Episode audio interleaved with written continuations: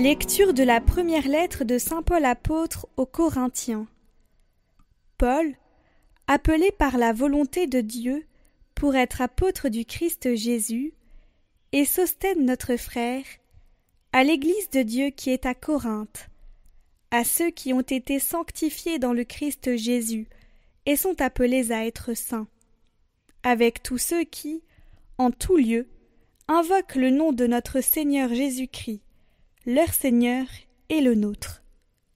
À vous, la grâce et la paix, de la part de Dieu notre Père et du Seigneur Jésus-Christ.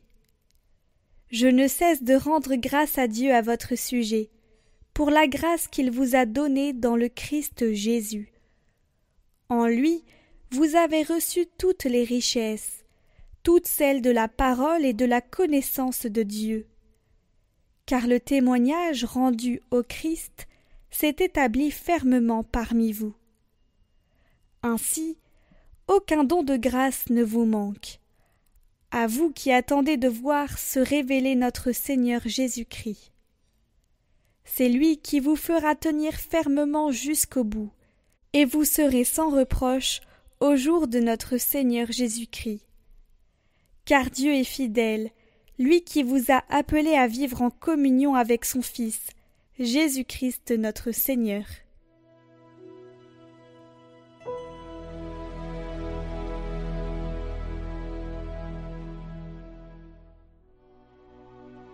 Mon Dieu, mon roi, je bénirai ton nom toujours et à jamais. Chaque jour je te bénirai, je louerai ton nom toujours et à jamais. Il est grand le Seigneur, hautement loué.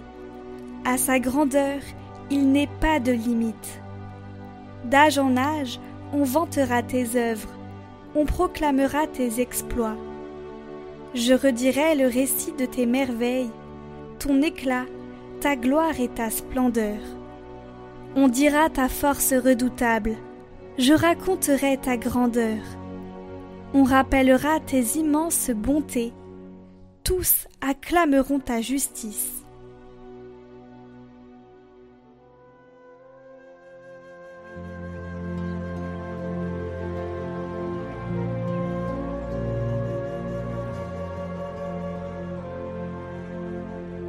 Évangile de Jésus-Christ selon Saint Matthieu. En ce temps-là, Jésus disait à ses disciples Veillez, car vous ne savez pas quel jour votre Seigneur vient. Comprenez-le bien, si le maître de maison avait su à quelle heure de la nuit le voleur viendrait, il aurait veillé et n'aurait pas laissé percer le mur de sa maison.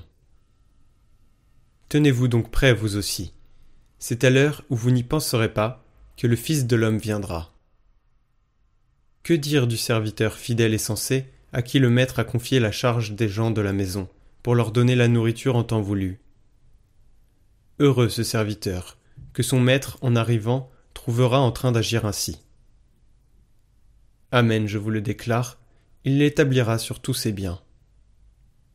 Mais si ce mauvais serviteur se dit en lui-même Mon maître tarde, et s'il se met à frapper ses compagnons, s'il mange et boit avec les ivrognes, alors, quand le maître viendra, le jour où son serviteur ne s'y attend pas, et à l'heure qu'il ne connaît pas, il l'écartera et lui fera partager le sort des hypocrites.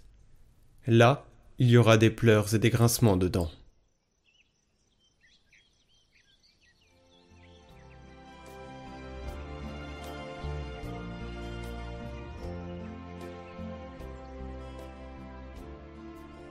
Commentaire de Saint Bernard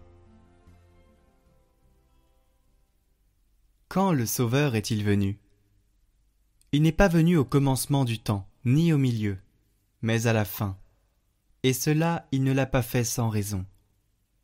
Mais très sagement, la sagesse divine qui n'ignorait pas que les fils d'Adam sont portés à l'ingratitude, a disposé qu'elle ne leur apporterait ses premiers secours que lorsqu'ils seraient dans le plus grand besoin. Déjà, en vérité, le soir tombait, et le jour baissait. Le soleil de la justice avait à peu près disparu. Il ne répandait plus sur terre qu'une lueur incertaine et une faible chaleur. De fait, la lumière de la connaissance de Dieu s'était bien amoindrie, et la chaleur de la charité refroidie, par suite de l'iniquité croissante. Il n'y avait plus d'apparitions d'anges, plus d'oracles de prophètes. Ils avaient pris fin, comme vaincus par le désespoir devant l'extrême endurcissement des hommes et leur obstination. C'est alors que le Fils affirma Maintenant je dis, Voici que je viens. Oui, à l'heure où tout reposait en silence et que la nuit était au milieu de sa course.